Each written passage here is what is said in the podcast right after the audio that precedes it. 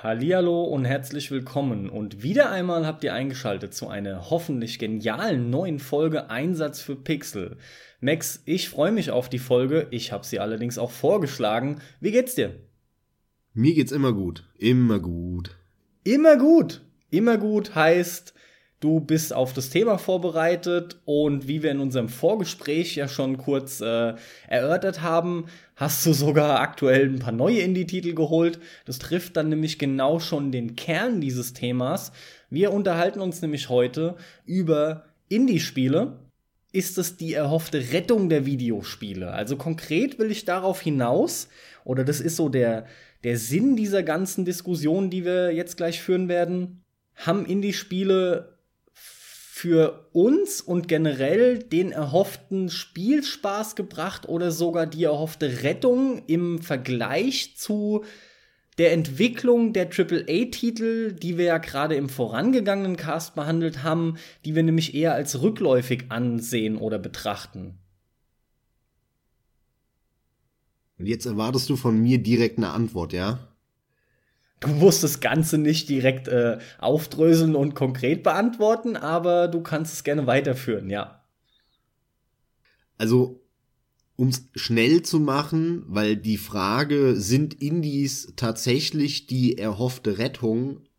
Das ist ja ein bisschen provokativ, sage ich mal, die Frage oder ein bisschen plakativ. Und um dir eine plakative Antwort zu geben, ja, sind sie.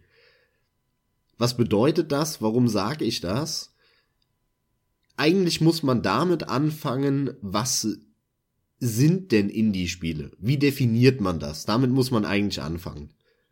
Weil da gibt es schon diverse Unterschiede in der Benutzung des Wortes.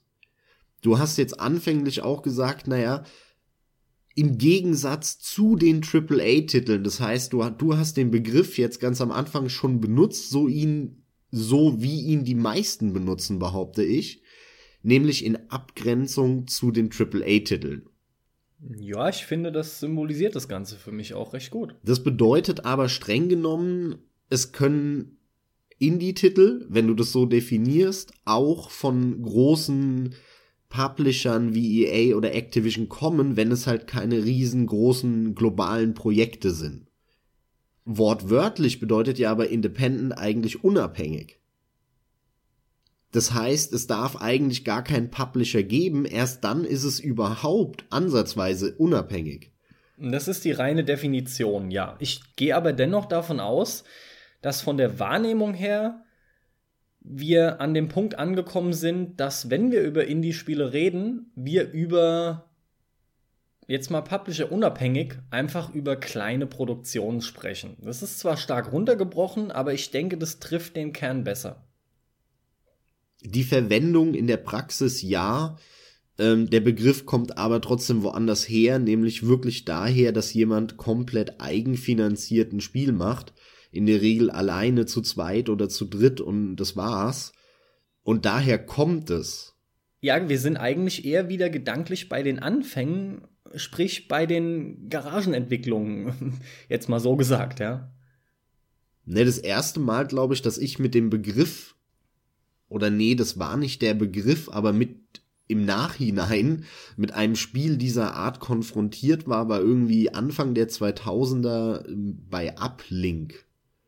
Uplink, das war so ein, so ein Internetspiel, also Internetspiel im Sinne von, das hatte ne, ein Singleplayer und so, aber da wurde das Internet simuliert sozusagen und du musstest dann da rumtippen und schreiben und so. Ich habe das nur ganz kurz gespielt, also ich kann da echt nicht viel zu sagen damals, aber das ging so ein bisschen durch die Presse und damals natürlich auch durch die Spielezeitschriften, die ganz groß waren, Anfang 2001, 2, so um den Dreh kam das raus weil das Spiel eben von dem Entwickler auch gleichzeitig gepublished wurde und vertrieben wurde. Und im Prinzip war das so das erste Indie-Spiel im Nachhinein. Uplink. Genau. Ich habe mich nicht großartig vorbereitet in der Hinsicht darauf, dass ich mir Mühe gemacht hätte, zu schauen, was das erste Indie-Spiel gewesen ist, weil ich einfach nicht einen besonderen Wert darauf gelegt habe. Gut, es ist ja aber immer scheißegal. Also das habe ich glaube ich schon mal gesagt. Das ist ja wirklich Latte, äh, was das erste war, mal abgesehen davon, dass es ja wieder so eine, ich sag mal, Definitionskorinthenkackerei am Ende des Tages ist. Weil was dann tatsächlich das erste war, hängt halt davon ab, wie du es definierst und bla bla bla total unwichtig meines Erachtens. Ich wollte damit eher sagen, dass es für mich das erste Mal war damals, dass ich mit so einer Art Indie, auch wenn es eher im Nachhinein äh, in, in meine Wahrnehmung gerückt ist, konfrontiert wurde. Wunderbar. Na, das war Anfang der 2000er mit Uplink. Ja, wunderbar. Ist genau das, was mir durch den Kopf geht dabei, ja. Allerdings äh, kenne ich das Ding nicht. Ich habe das nie gespielt. Ist ich auch ein reines PC-Spiel, daher ist klar warum. Ja, ist klar, total klar. Weil ich ja überhaupt keine PC-Spiele kenne. Hast du das 2002 oder 1? Ich glaube nicht. Okay, gar nicht, ja. Siehst du? zu, dem, zu dem Zeitpunkt tatsächlich gar nicht. Da war ich in meiner, in meiner ultimativen Konsolen-Hochphase. Äh, an der Stelle würde ich auch behaupten, die Konsolen waren da auch so stark wie nie. Da, wir reden ja auch von dem Zeitpunkt, wo die Jahre kamen und auch folgen sollten ähm, mit der Diskussion, ob der PC stirbt oder nicht. Also da war wirklich Konsolenhochphase angesagt und alles hat sich entsprechend darauf konzentriert. Aber ja, letzten ja, Endes ein bisschen muss ich dir widersprechen. Ich finde, die waren nicht so stark wie nie, äh, aber das war dann bei PS3, Xbox 360. Da, da waren die so stark wie nie zuvor. Oh, du hast recht. Ja, du hast recht. Es wurde da. Ja, du hast recht. Da waren sie so stark wie nie. Ähm, das ist meine Wahrnehmung, die da aus mir gerade rausspricht, weil ich in der Zeit so extrem viel gute Spiele auf Konsole gespielt habe und auch zu den Konsolen, Konsolen zurückgefunden habe, nachdem ich vom PC halt eben wegkam, ja. Auf jeden Fall ist es Fakt, dass du gemeint hast, Indie-Spiele sind die erhoffte Rettung. Mich würde brennend interessieren, warum du das so klar bejaht hast. Obwohl du erst noch meintest, also ich soll jetzt eine Antwort geben. Na gut, dann ja. Warum ist das bei dir so in deiner Wahrnehmung? Ja, das ist relativ einfach. Wir haben, ähm, wenn man sich die Geschichte anschaut aus den letzten 15, 20 Jahren, wie sich die Branche verändert hat, was Videospiele angeht, dann hatten wir eben den angesprochenen Boom der ähm, siebten Konsolengeneration, sprich der PlayStation 3, der Xbox 360. Das ging ab ohne Ende. Der PC hat total an Bedeutung verloren. Alle Entwickler haben sich eigentlich auf die, auf die PlayStation und auf die Xbox konzentriert die vorher vielleicht noch ähm, nur exklusiv auf irgendeiner der Plattformen waren. Viele PC-Entwickler sind rüber und haben halt plötzlich für die Konsole programmiert und ein Jahr später irgendwie einen PC-Port gemacht. Und plötzlich hat der PC kaum mehr eine Rolle gespielt. Die Konsolen sind durch die Decke geschossen. Alles hat sich konzentriert auf diese beiden Plattformen. Und zu dem Zeitpunkt hat, war das meine, meiner Meinung nach so ein bisschen der Spielehimmel auf Erden. Und zwar vor allem so 8, 2008, 9, 10, 11. Also diese, das sind so drei, vier Jahre, in denen kam wirklich alle vier Wochen ein Oberbrett raus. Entweder ein Spiel, das wirklich in die Geschichte eingegangen ist, oder zumindest ein Spiel, auf das unfassbar viele Menschen weltweit gewartet haben. Zum Beispiel damals 2010 Final Fantasy 13. Mit Sicherheit kein Spiel, das wegen seiner Qualitäten in die Geschichte eingehen wird, aber ein Spiel, das selbst für mich unvergesslich ist, als jemand, der Final Fantasy überhaupt nicht mag und ich habe mich damals auch nicht drauf gefreut. Aber dieser Impact, diese Erwartungshaltung, was die Leute waren so heiß darauf und dann kam es raus und dann die große Enttäuschung natürlich. Also es war für mich trotzdem ein bedeutendes ein, oder ein bedeutender Spiele-Release. Das ist die richtige Formulierung. Und so Dinger kamen in diesen drei, vier Jahren am laufenden Band. Es waren ja dann auch gerade am Anfang 2008 noch sehr neue Konsolen, also gerade die PlayStation zu dem Zeitpunkt. Die Xbox hatte ja noch schon, schon ein paar Jährchen länger auf dem Buckel. Und da haben die halt viel probiert. Vor allem hat man das auch an einem Electronic Arts gesehen, der ja genau damals mit so Marken wie Mirror's Edge um die Ecke kam und auch Dead Space. Und was haben die nicht alles versucht, dann in den drei, vier, fünf Jahren danach Dead Space rentabel zu machen und sie haben es nicht geschafft. Ja, sie haben erst den Teil 1, der ewig in Entwicklung war, rausgebracht, dann kam Teil 2, äh, da wo sie noch ein bisschen mehr auf den Massenmarkt gegangen sind. Das hat aber auch nicht gereicht, also bauen wir Koop in ein Horror-Ding rein. Ne, und jetzt ist die Marke tot. Und Mirror's Edge werden wir nach Mirror's Edge Catalyst auch nie wiedersehen. Behaupte ich zumindest. Ja, ich leider auch. Aber daran siehst du einfach, dass selbst solche Kolosse wie EA super innovativ eigentlich für ihre Verhältnisse in diesem, in diesem Zeitraum war. Und gleichzeitig haben die halt aber dann sehr schnell gemerkt, es geht nicht.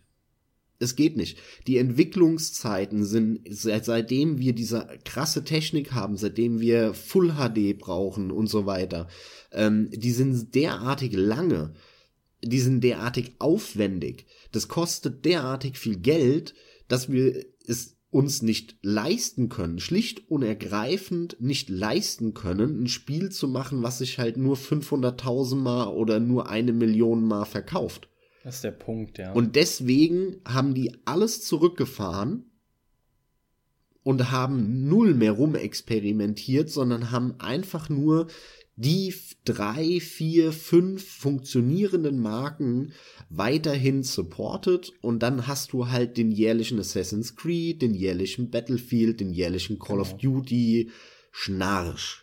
Und genau das ist passiert. Gleichzeitig hat dann auch noch im Hintergrund alles rumort, oh, neue Konsolen kommen, PlayStation 4, Xbox One, äh, achte Konsolengeneration. Das heißt, die haben dann irgendwelche Dev-Kits bekommen, die haben ihre Teams, dann die Engine, die Engines, muss man ja sagen, weiterentwickeln lassen, damit dann relativ zeitnah, wenn die neuen Konsolen kommen, da entsprechend auch Spiele rauskommen und dann war schlagartig ab 2012 war tote Hose.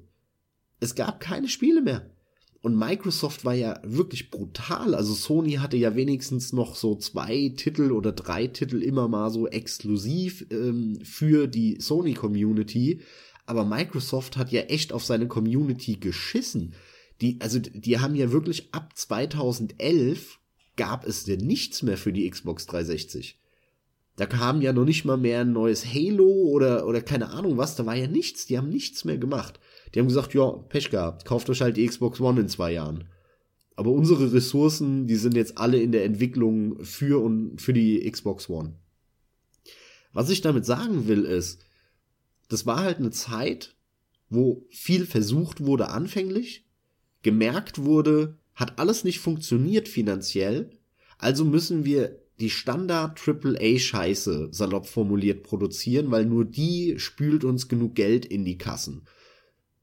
Und genau parallel dazu, 2000, äh, ja, das ist die Frage, so richtig geboomt, würde ich behaupten, ist es ab 2012.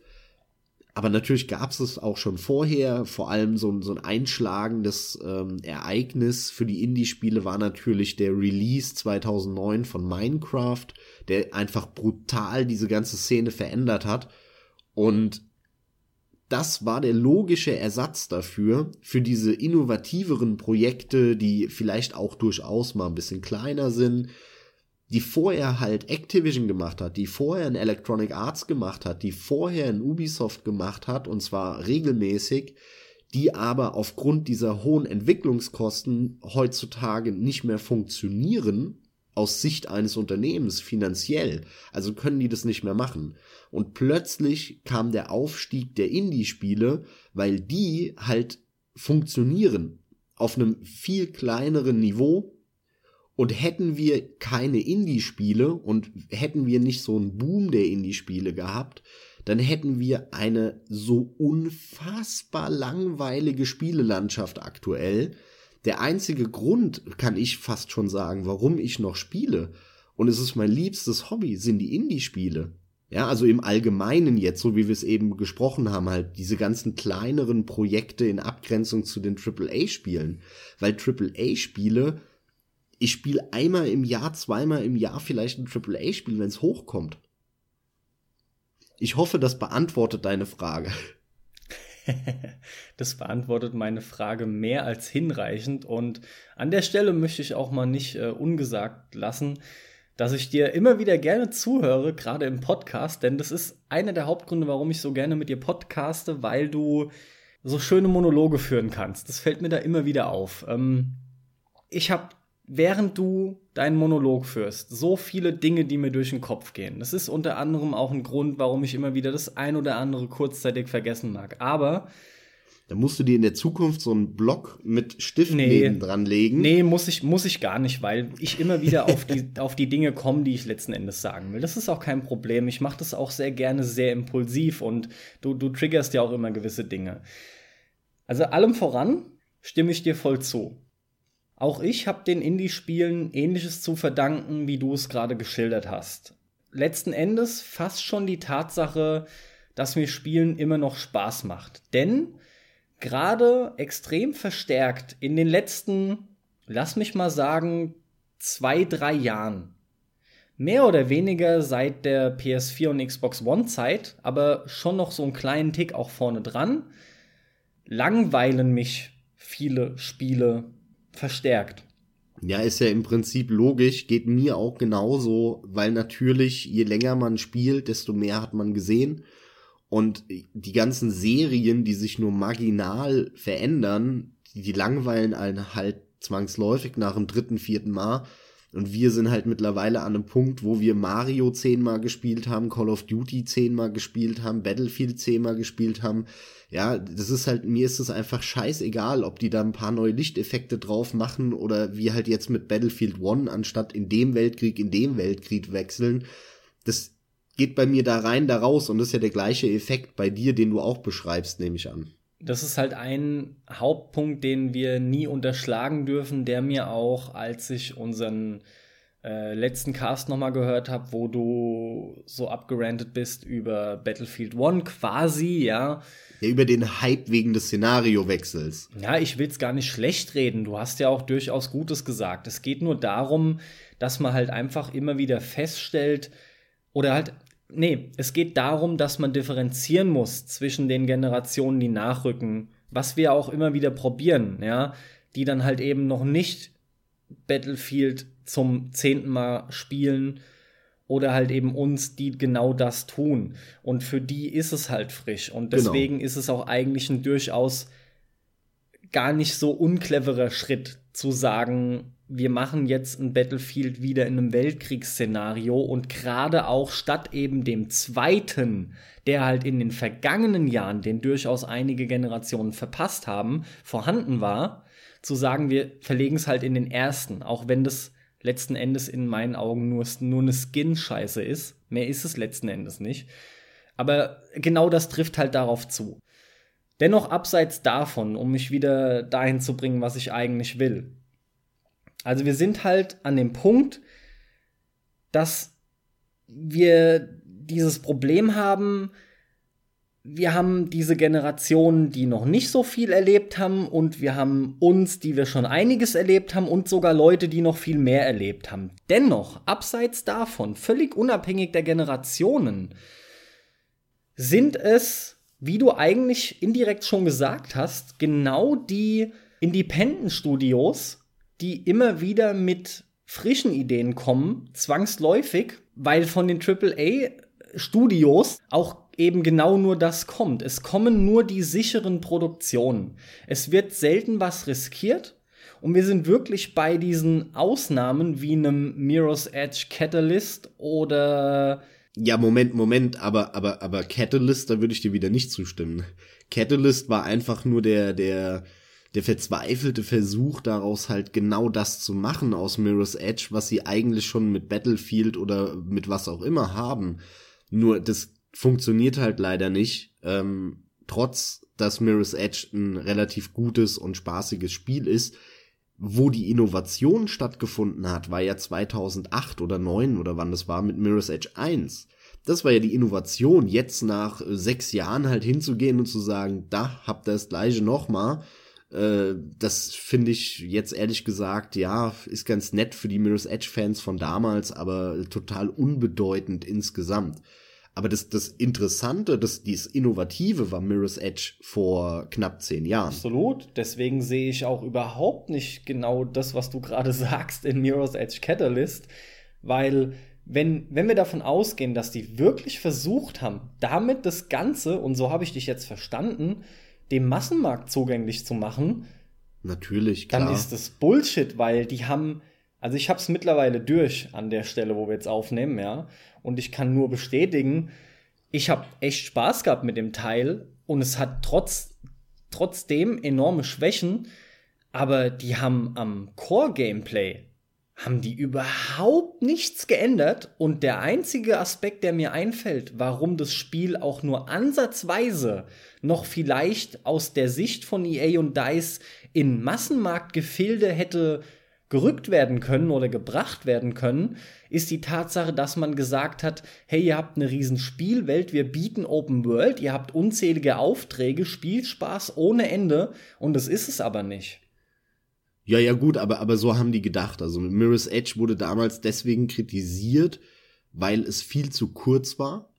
Das war der Hauptkritikpunkt damals. Ich werde es nie vergessen. Was? Die Kampagne ist nur sechseinhalb Stunden lang. Die wollen mich doch verarschen und bla. Und was es da für ein, für ein aus heutiger Sicht dann Shitstorm gab 2008. Das war brutal. Und ähm, die wussten schon damals, dass ihr Spiel gut ist. Und es haben ja auch alle gesagt, äh, die ganzen Kritiker, das war ja wirklich ein Kritikerliebling und auch viele, viele Zocker, die ähm, wie wir einfach ohne Ende zocken, haben gesagt, ey Leute, das ist ein richtig geiles Ding, was ihr da auf die Beine gestellt habt. Klar hat es, alles hat seine kleinen Kritikpunkte, aber summa summarum ist es ein Hammer-Ding. Und jetzt haben die halt gesagt, okay, mittlerweile ist es so ein Sleeping-Hit, ähm, den haben die dann ja auch ohne Ende verramscht. Die, das Ding war in jedem zweiten Steam-Sale für 2,50 Euro drin. Also mittlerweile hat wahrscheinlich die ganze Welt Mirror's Edge irgendwo in der Steam-Bibliothek oder, oder irgendwo auf der Konsole, weil die das ohne Ende verramscht haben, das, das Spiel. Und dann haben die sich halt erhofft, dass die diesen negativen Marketing-Effekt von damals dadurch wettgemacht haben. Das hat ihnen einen Haufen Geld gekostet. Und jetzt bringen sie Teil 2 raus.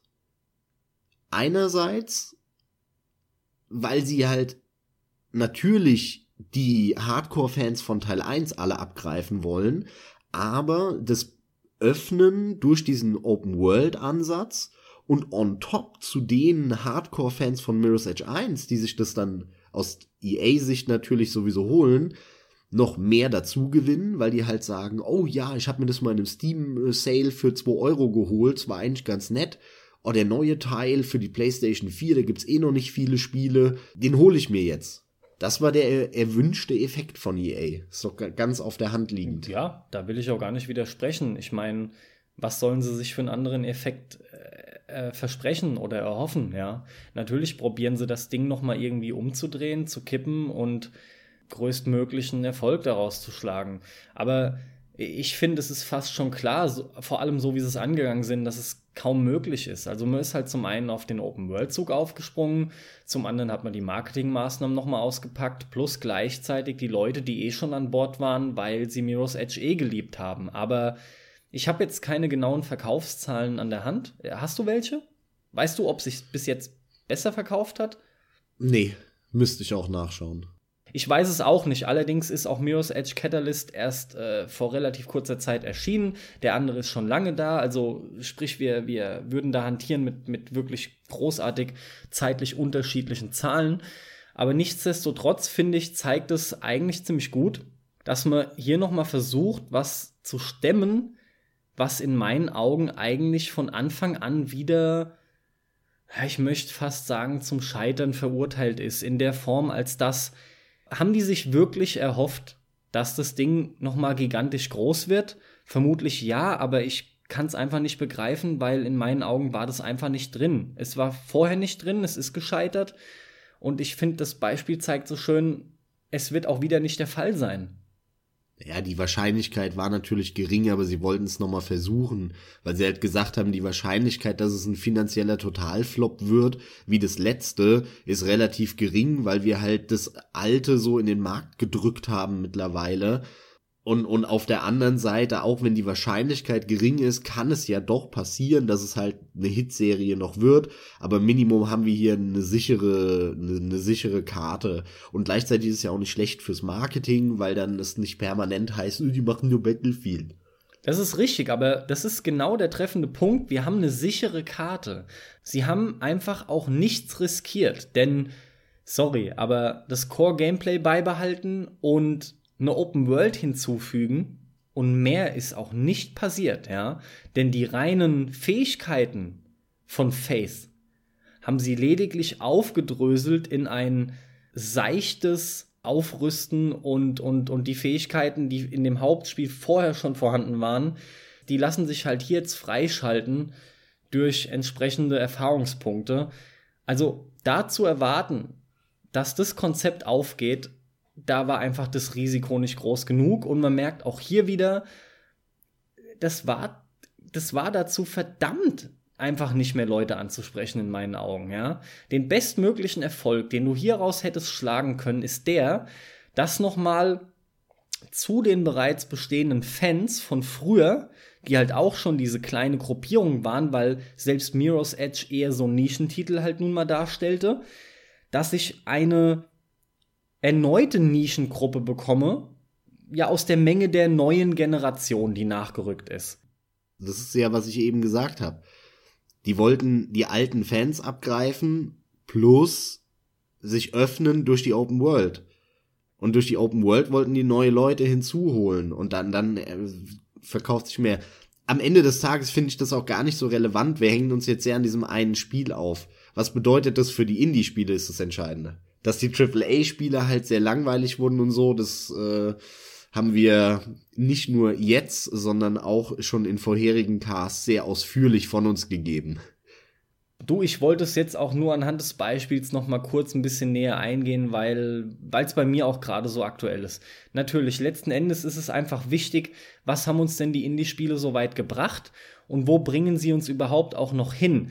Tatsächlich, worauf ich noch nicht genügend zu sprechen kam, ist die, ist die bloße Tatsache, was so extrem schön an den vorangegangenen Podcast anschließt, dass wir dieses Dilemma haben oder diese, diese starke Diskrepanz zwischen diesem auf Nummer sicher gehen von den großen Studios, und da sind wir ja genau bei dem Punkt, die sich halt einfach, du hast es halt schon gesagt, ne, die auf Nummer sicher gehen und sich sagen, wir wollen halt den maximalen Gewinn erzielen, also machen wir halt, was bei der Masse ankommt und riskieren auch nichts großartig. Übrigens, und ganz kurzer Einwurf, du weißt schon, dass der letzte ja. äh, unterbewertete Spiele waren. Will ich nur so kurz einwerfen. Oh, scheiße. also, in der letzten halben Stunde, immer wenn der Carsten den letzte gesagt hat, dann hat er den vorletzten, den vorletzten gemeint. gemeint. Sehr gut, genau. Da, genau. Ich meine dann den vorletzten, aber das ist ja eigentlich logisch. Man kann sie sich ja zum Glück beide anhören. Sollte man auch übrigens tun an der Stelle, damit man weiß, wovon ich rede und das direkt vergleichen kann. Aber das ist ja genau der entscheidende Punkt, Max. Also darum geht's ja letzten Endes, dass die Indie-Studios halt die grundsätzlich haben die die Möglichkeit, genau das zu zeigen und zu bringen, was sich halt die großen Studios aus dem simplen Grund nicht trauen, weil die eben die drei, 400 äh, Mann starken Teams hinter so einer Entwicklung sitzen haben, ne, mit der Top-Technik, dem vermeintlichen Top-Story-Writing und so weiter und so fort, wo halt eben dick die Kohle dahinter steht. Die Grafik ist das Hauptproblem, nicht die Story. Ob da, ob da ein Writer oder zwei sitzen, ist am Ende des Tages scheißegal. Das Problem ist die Grafik. Die können sich das nicht leisten. Und da sind wir halt bei dem Punkt, wer entscheidet denn, was, de, was die sich leisten? Die Kunden. Die Frage ist, was, was fragen die Kunden nach? Und da sind wir wieder bei der vorletzten Folge, die du jetzt schon so häufig angesprochen hast. Die Kunden fragen aber immer wieder Battlefield nach und so weiter. Ich bin immer wieder erschüttert, muss ich fast sagen, wie häufig ich ähm, bei mir auf der Arbeit dann zum Beispiel mit Leuten über Spiele rede. Bist erschüttert? ja, bin ich tatsächlich. Äh, bisschen überspitzt ist es natürlich formuliert, weil jetzt muss man wissen, ich arbeite in einem technischen Umfeld, einem wirtschaftlichen technischen Umfeld. Und das heißt, da sind sehr viele technikverliebte Leute und dadurch natürlich auch viele, die zocken. So, wenn ich über Spiele anfange zu reden, dann weiß drei Viertel der Leute noch nicht mehr über welche Spiele ich rede. Und ich kenne aber super viele auf meiner Arbeit, die spielen und die spielen regelmäßig. Das einzige, was sie aber mitbekommen, ist halt das neue Battlefield, das neue Call of Duty, das neue Mario, jetzt PlayStation VR, ne, also das Zeug, wo halt auch tausend Werbespots geschaltet werden und so weiter. Und das ist das einzige, was die sich kaufen und was die kennen. Und wenn ich dann ankomme und sag, ja, keine Ahnung, habe ich schon 20 Mal gespielt, hat jetzt drei Lichteffekte mehr, äh, erzähl mir was Neues. Ich habe am Wochenende das und das gespielt dann gucken die mich an wie ein Auto und sagen, ja, kenne ich eh nicht. Richtig, ja. Und das ist ja traurig, weil deswegen produziert ein EA natürlich auch nur ein Battlefield. Und äh, FIFA natürlich. ja, schöne, schöne andächtige Pause. Die hat mir gut gefallen, ey. Ja, ja, FIFA ist halt immer so nur ein halbes Beispiel, weil das halt nochmal so eine so ein getrenntes Thema ist und eine andere Zielgruppe ist. Die ganzen großen Titel, das ist es ja. Das ist der Kernpunkt. Und das lässt mich ja immer wieder anschließen an die vorletzte Folge. Ja? Das ist halt nun mal so. Wir haben das Problem, dass wir als leidenschaftliche Spieler, Videospieler, einfach versuchen, alles Mögliche aufzunehmen. Allem voran Titel, die uns tolle Erfahrungen bringen. Sowohl im Gameplay-Bereich als im grafischen Bereich als auch im, im Storytelling-Bereich. Aber wenn du dich halt nun mal hältst an die Masse, landest du genau dort, wo wir ja auch, auch von der Industrie her, gezielt seit Jahren nun mal hinkommen wollten, leider Gottes, dass es eben im Massenmarkt ankommt und angekommen ist. Wir sind bei den Spielen, die einfach jeder kennt und abseits davon gibt es nun mal viele Titel, die viele Leute nicht kennen. Und das ist ja das von dir gerade beschriebene. Ja, wir haben das Problem, dass viel zu viele gute Spiele nicht gewürdigt werden, nicht gesehen werden und überhaupt erst gar nicht dazu kommen, die Anerkennung zu erfahren, die sie eigentlich verdienen. Klar, absolut. Deswegen würde mich an der Stelle am meisten interessieren, wie würdest du dein, deine eigene Frage beantworten? sind Indie-Spiele die Erlösung oder die Rettung. Siehst du, genau das macht's nämlich so, so, so schwer, so diffizil, das Ganze, weil auf der einen Seite möchte ich sagen, ja, für mich sind sie es durchaus. Und ich sehe auch erstmal nicht, dass diese Spiele verschwinden. Seit Jahren ist es so, dass die immer noch vorhanden sind und immer wieder, immer wieder auftauchen. Und ich sehe auch nicht, dass die irgendwie vom Markt wegkämen oder wegzudenken wären. Aber gleichzeitig haben wir halt auch den Fall, dass ganz einfach viel zu viele Leute von diesen Spielen kaum was mitbekommen. Sei es, weil sie sich nicht dafür interessieren oder weil es schlicht zu wenig beworben ist, da das Budget fehlt. Wie auch immer.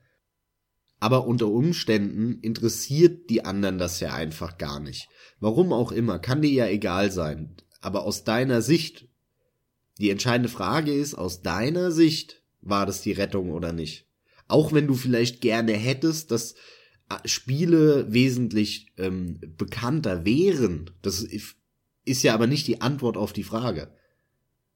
Also für mich ganz klar ja, wie bei dir. Und bei mir aus dem einfachen Grund, weil ich sonst schon seit Jahren noch deutlich weniger Interesse an Spielen hätte und noch deutlich weniger heißt, und wir haben uns auch schon mehrfach in äh, Gesprächen abseits des Podcasts darüber unterhalten, dass ich immer so eine nicht ganz erfassbare, ja, wie soll ich echt sagen, so eine nicht ganz erfassbare Angst in mir mittrage, dass mich Spiele anfangen zu langweilen. Ich denke, das trifft es ziemlich gut. Und genau diese Langeweile würde nämlich verstärkt durch die ganzen Massenmarkttitel. Und gäbe es eben nicht die Indie-Spiele und das kann ich echt bestätigen durch etliche, die ich mittlerweile davon gespielt habe, ja, durch Spiele, die in mir immer wieder aufs Neue den Spielspaß wecken und auslösen, den ich von früher kenne, aber auch generell heute noch liebe. Also ich will damit nicht sagen, dass es so sein muss wie früher. Das ist noch ein wesentlicher Unterschied, weil viele Indie-Spiele ja auch genau darauf abzielen. Durchaus freue ich mich erst recht oder sogar mehr, auf Titel, die was Neues bringen. Ja, gerade die, die was Neues bringen, schaffen es erneut immer wieder mir zu zeigen, was Spiele äh, zu leisten imstande sind oder wie sagt man, in der Lage sind zu leisten. Aber gäbe es diese Indie-Titel nicht, muss ich mich wirklich selber fragen, ob ich Videospielen nicht vielleicht sogar schon längst abgeschworen hätte. Und von daher Weißt du, ergo muss ich sagen, ja, für mich sind Indie-Spiele die erhoffte Rettung. Klar, das geht mir ja genauso. Also ja, ich würde auch keinen einzigen essentiell. Film mehr in meinem Leben gucken, wenn es halt von vorne bis hinten nur noch Marvel, Superhelden, ich flieg durch die Luft äh, und verprügel ja. irgendwelche Leute Filme gibt. Normal, aber das ist auch wichtig halt, ja. Ich kann das halt nicht genug beschreiben und auslamentieren und erwähnen, weißt du?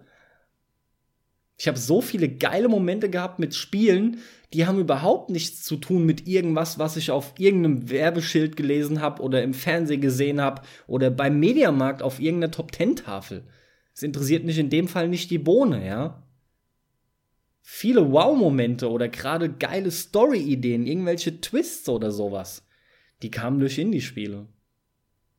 Warum hast du dann immer in deinen Top-Listen der letzten Jahre eigentlich nur AAA-Titel vorne? Das stimmt nicht. Ich habe nicht nur AAA-Titel drin. Ich habe auch AAA-Titel drin. Und das liegt ganz einfach darin begründet, dass ich beides mag. Schlicht auch und oder einfach. fast nur? Weil irgendwie mein, in meiner Erinnerung hast du fast nur AAA-Titel vorne.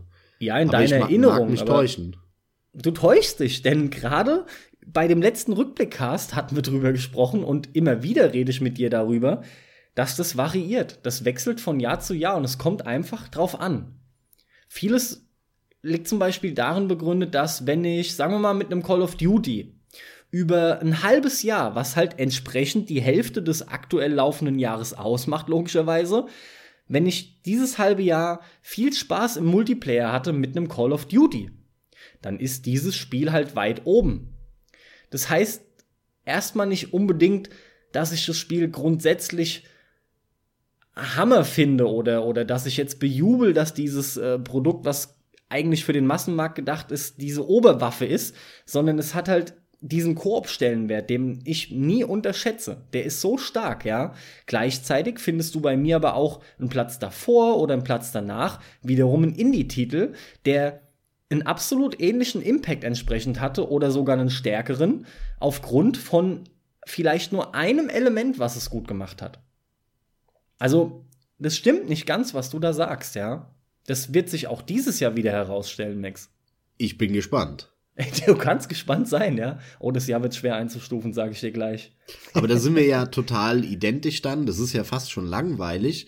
Dann, dann, dann würde mich ja am meisten dann noch interessieren, wenn wir beide sagen, ja, das ist die Rettung, Gott sei Dank gibt's die Dinge, ansonsten wäre Zocken ziemlich langweilig.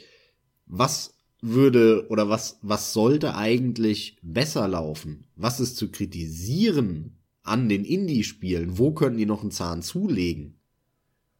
Optisch. Haben wir auch schon kurz angesprochen. Eigentlich sollten sie optisch auch zulegen. Was sie fairerweise gesagt auch tun die letzten Jahre. Also Indie-Titel werden ja durchaus im Gesamten hübscher. Es gibt halt immer noch finde ich, zu viele Indie-Titel, die sich drauf verlassen, wenn nicht sogar drauf versteifen, dass man halt seitens dieses Indie-Entwicklers meint, die Titel müssten einen Retro-Pixel-Look abliefern. Obwohl ich auch immer wieder genug Rufe vernehme, wo es heißt, boah, wieder so ein Pixel-Look. Also ich bin der Meinung, mittlerweile erleben wir einen Umbruch gezielt in Bezug auf den Pixel-Look. Ja, das ist ein bisschen ausgelutscht, ja. Das haben sie, da haben sie zu lange drauf rumgeritten. Aber verstehe ich das richtig, dass du hingehst und damit meinst, weil du technisch gesagt hast, du willst, dass die grafisch auf einer technischen Ebene besser aussehen. ja, es wäre schon geil, wenn die Dinge hübscher aussehen würden, denn immer wieder, ich brauche nicht die allergeilste Grafik, aber generell sollte so ein Ding stimmungsvoll wirken. Jetzt mal egal, in welchem Look es eigentlich daherkommt, aber je das geiler die doch Grafik. Aber alle. Die sehen doch alle, fast alle. Also mal abgesehen Ey, nee, von nee, natürlich einem, einem, einem relativ großen, unbedeutenden Berg an Spielen, die so in der dritten Reihe laufen bei den Indie-Spielen, die wirklich ziemlich trist aussehen. Aber die interessanten Titel, die, wo du sofort hinguckst, das sind doch immer die, die ein tolles Design haben, einen tollen Look haben, eben technisch nicht unbedingt äh, krass up-to-date sind, logischerweise, weil ansonsten bräuchten die auch ein 300-Mann-Team, aber halt fantastisch designt sind und dadurch eine tolle Grafik haben, von einem Journey oder einem The Witness oder was auch immer, über was man da redet. Ähm, oder die, diese Trine-Spiele, die einfach fantastisch ausgesehen haben, obwohl die technisch jetzt nichts Wildes waren. Weil, weil mir geht's genau andersrum. Ich würde nämlich behaupten, ich will da überhaupt keine mehr Technik oder so. Ich finde, es gibt so viele super wunderschöne Indie-Spiele oder ein Shadowrun oder sowas. Äh, das, das sind alles fantastisch designte Spiele. Da habe ich, hätte ich überhaupt nichts dran zu kritisieren. Das könnte genauso weiterlaufen, wie es jetzt ist. Es ist nicht der wichtigste Punkt, nee. Aber ich sag ja, es ist bei mir ein Punkt, der mit reingehört. Aber für mich der wichtigere Punkt denn allgemein gibt es tatsächlich unzählige, die in der Tat saugut aussehen, aber es gibt noch viel, viel mehr, die sehen scheiße aus. Natürlich, wie du sagst, richtet man da nicht sein Augenmerk drauf, aber genau das ist der Punkt. Ich, ich finde, die könnten noch viel mehr Beachtung finden, wenn die eben hübscher aussehen. Aber das ist halt eben nur der eine kleine beziehungsweise marginale Punkt, ja. Für mich persönlich ist ein Hauptpunkt, aber das kann man den Studios wiederum natürlich überhaupt nicht ankreiden. Diese Titel müssten auf eine Art und Weise einfach mehr ins Licht der Masse gerückt werden. Das schaffen sie aber nicht. Die kommen im Massenmarkt nicht an. Das sind oft leider die immer wieder, wir mögen diese Wörter auch nicht, Max, aber es sind oft diese quasi Titel, die die Hardcore-Gamer ansprechen oder, oder sagen wir mal Titel, die eher auf Spiele abgeschnitten sind, die eben nicht unbedingt den extremen Zeitaufwand aufbringen können oder die nicht diese, diese Hingabe bringen können, ja. Und das ist was, was mich enorm stört. Nur eine Lösung dafür zu finden, kannst du eigentlich vergessen, weil die, das sind Spiele, die sind konzipiert für eine andere Sorte von Gamern. Gut, ja, ist schon klar, aber da sind wir ja schon wieder bei dem Thema von vor, vorletzter Folge. das ist dein, dein, dein, dein Lieblingsschwenk heute, ich merk schon. Anscheinend, ja. Ja, aber dann lass mich die Frage doch mal zurückstellen. Was ist denn zu kritisieren an den Indie-Studios? Was könnten sie besser machen? Also, ich würde mir wünschen, dass es noch viel, viel mehr innovativere Spielkonzepte gibt. Und zwar in einer Form, dass sie halt wirklich, das ist relativ schwierig zu beschreiben, aber ich würde mir wünschen, dass es noch sehr viel mehr so abstrakte Dinge gibt und sowas. Ich finde, vieles ist halt altbekanntes, ein bisschen neu gemacht. Und ganz krass merkt man das ja äh, 2011, 12, wo dann die Indie-Spiele aufgekommen sind, war ja parallel auch dieser Boom von Kickstarter.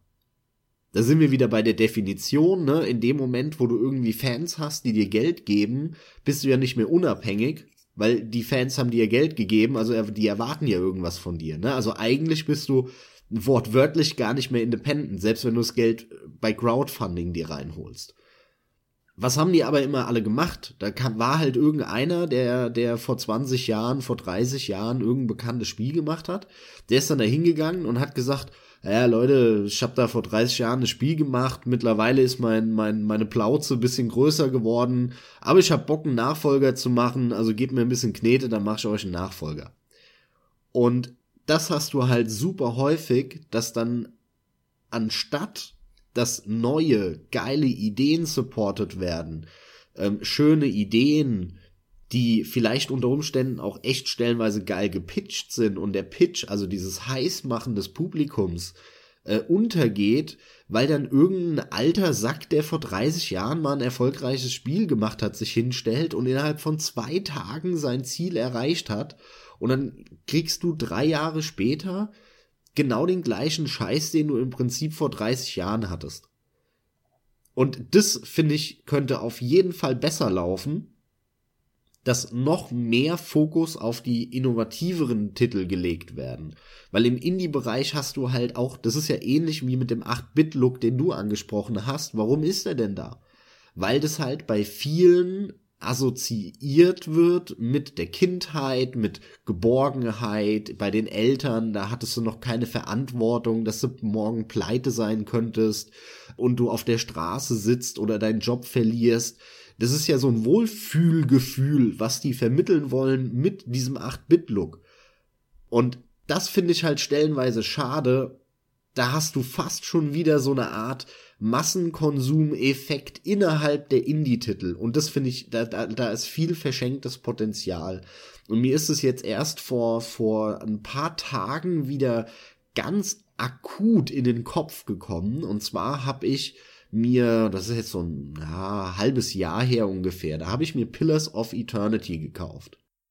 Und Pillars of Eternity kennt ja jeder, das hieß am Anfang Project Eternity von Obsidian entwickelt. Das wurde auch so 2011, 12 angekündigt. Da kamen dann die ersten Screenshots. Und es war natürlich sehr schnell, sehr klar, das wird ein neues Baldur's Gate. Ich habe mit Baldur's Gate nie viel anfangen können. Deswegen hat der Titel mich ganz am Anfang erstmal nicht besonders interessiert. Dann habe ich die ersten Screenshots gesehen und musste sagen, hey, das sieht echt gut aus. Gefällt mir richtig gut, was man da sieht. Dann habe ich, ich glaube, es war Ende 2012, Baldur's Gate 1 nochmal gespielt, musste wieder feststellen, ja, leider nicht meins, aber das hat schon Potenzial. Dann kam Pillars of Eternity raus. Ich habe mir so ganz grob die Tests, äh, die Fazit äh, oder das Fazit durchgelesen und das war eigentlich überall gleich. Tolles Spiel, sehr gutes Spiel, fantastisches Spiel. Und dann war es irgendwann mal für die Hälfte bei Steam im Sale und ich so, ah ja, komm, nimmst du jetzt mit, ne? Die Wahrscheinlichkeit, dass du das jetzt 150 Stunden spielen wirst, ist sehr gering, aber das nimmst du jetzt mit. Und ich habe es mir angeschaut und dieses Spiel ist nichts anderes als eine hochauflösende Version von Baldur's Gate aus 1998. Und das ist halt ein derartig verschenktes Potenzial. Und hier muss ich auch wieder den Zeigefinger erheben gegenüber den ganzen Testern, Spieletestern und Reviewern und so. Wie kann man einem Spiel, das genau die gleichen Fehler hat, genau die beschissenen Menüs, genau die ganzen Probleme wie in Baldur's Gate 1998, nur jetzt in, wann kam es raus, 2015 hat, wie kann man so einem Spiel 90 von 100 geben, 85 von 100, das ist für mich völlig unbegreiflich. Und die haben so viel Potenzial verschenkt, hier eine wirklich frische, moderne, attraktivere Version von Baldur's Gate zu machen. Das ist einfach verschenktes Potenzial, und wie gesagt, da würde ich mir halt häufig wünschen, dass sie weniger irgendeinen alten Käse wieder aufwärmen und dafür noch viel mehr Neues machen.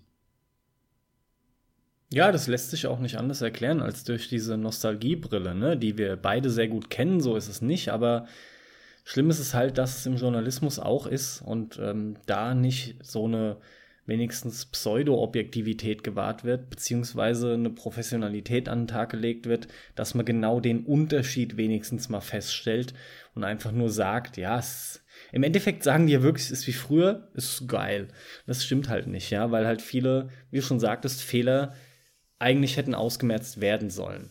Gleichzeitig ist es auch ein super Punkt, der anschließt an dein, die Indie-Entwickler müssten sich heute mehr trauen, ja, weil das ist noch was, was ich angesprochen haben wollte.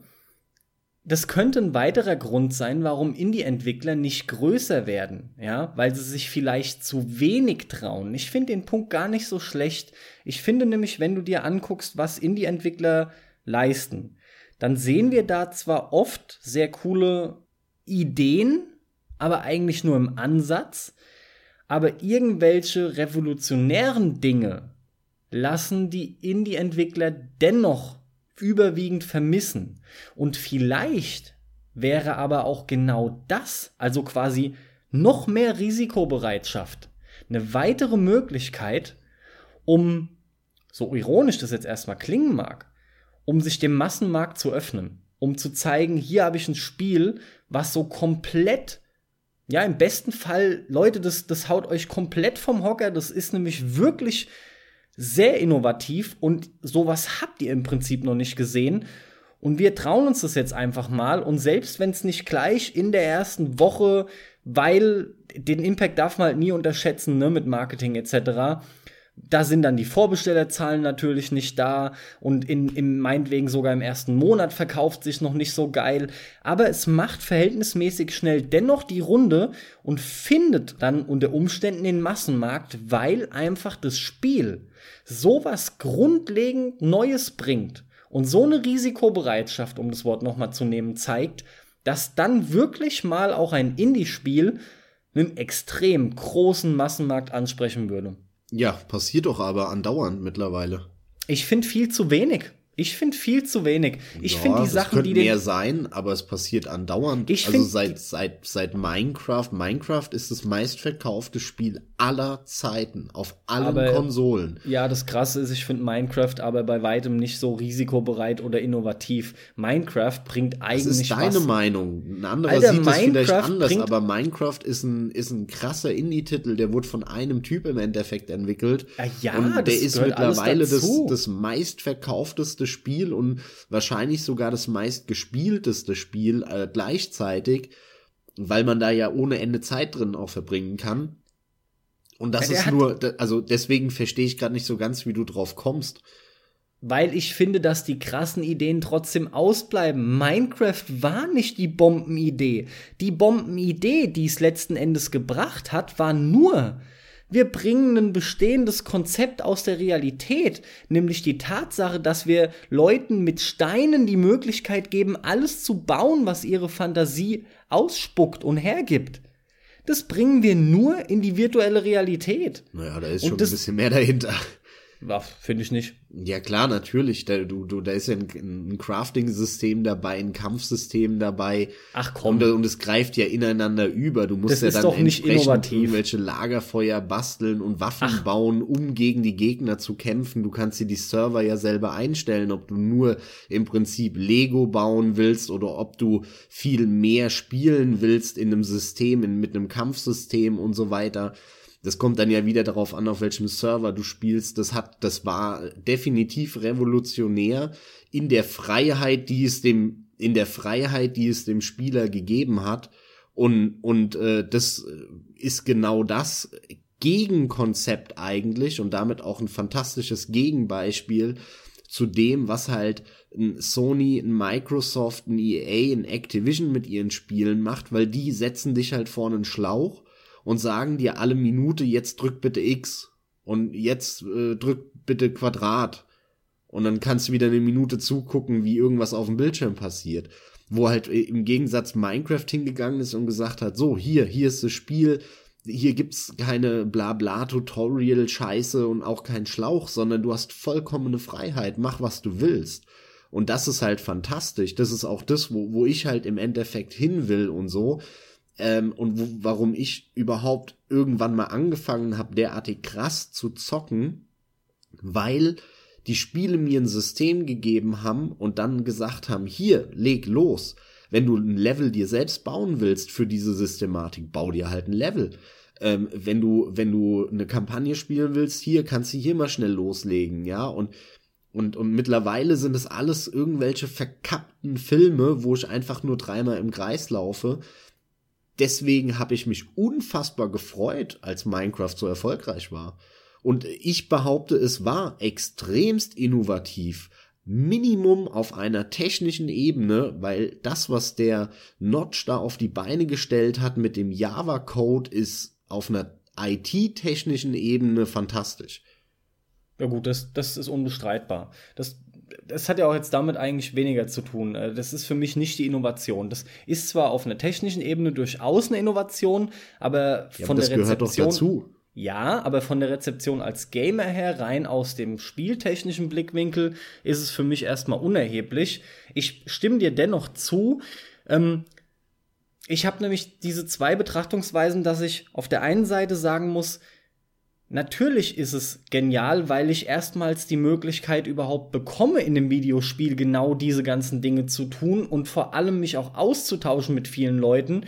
Und da eröffnet sich allein schon durchs Internet eine Welt, die mir eigentlich in der Form nicht möglich ist, wenn ich, wie so gerne oft herangezogenes Beispiel Lego äh, benutze, ja. Das ist da gar nicht möglich, das habe ich für mich oder vielleicht nur für eine Handvoll Freunde, aber kann ich nicht mit etlichen Leuten teilen und vor allem nicht in der Form. Gleichzeitig wird aber auch für mich noch ein weiterer Kernpunkt sichtbar, dass ich mir von Indie-Spielen noch viel mehr wünsche, als dass sie wie Minecraft nur die Innovation bringen in einem, in einem, in, in, in diesem Crafting-Punkt. Ich wünsche mir auch Innovationen abseits davon, wo rein die Fantasie Ist doch logisch, klar. was bringt. Ja, aber, ist ja aber nur du, ein Beispiel für eine Innovation. das ist korrekt, aber deswegen ist es mir so wichtig, auch das andere anzusprechen. Ich, ich finde halt, es ist leichter in einem Spiel wie Minecraft die Innovation zu bringen, wo ich die Leute quasi die Innovation raushauen lasse. Wo ich, wo, wo ich sage, Leute, ich gebe euch das Tool, aber eure Fantasie und was ihr daraus macht, bringt letzten Endes die tatsächliche irgendwie Innovation. Es ist nicht ganz richtig, aber ich glaube, du weißt, worauf ich damit Ja, hinaus du willst möchte. halt auf die Metaebene, aber da würde ich dir auch nicht zustimmen. Also, wenn du dir anschaust, welche Innovationen es gibt, was hatten wir in den letzten 15, 20 Jahren für Innovationen?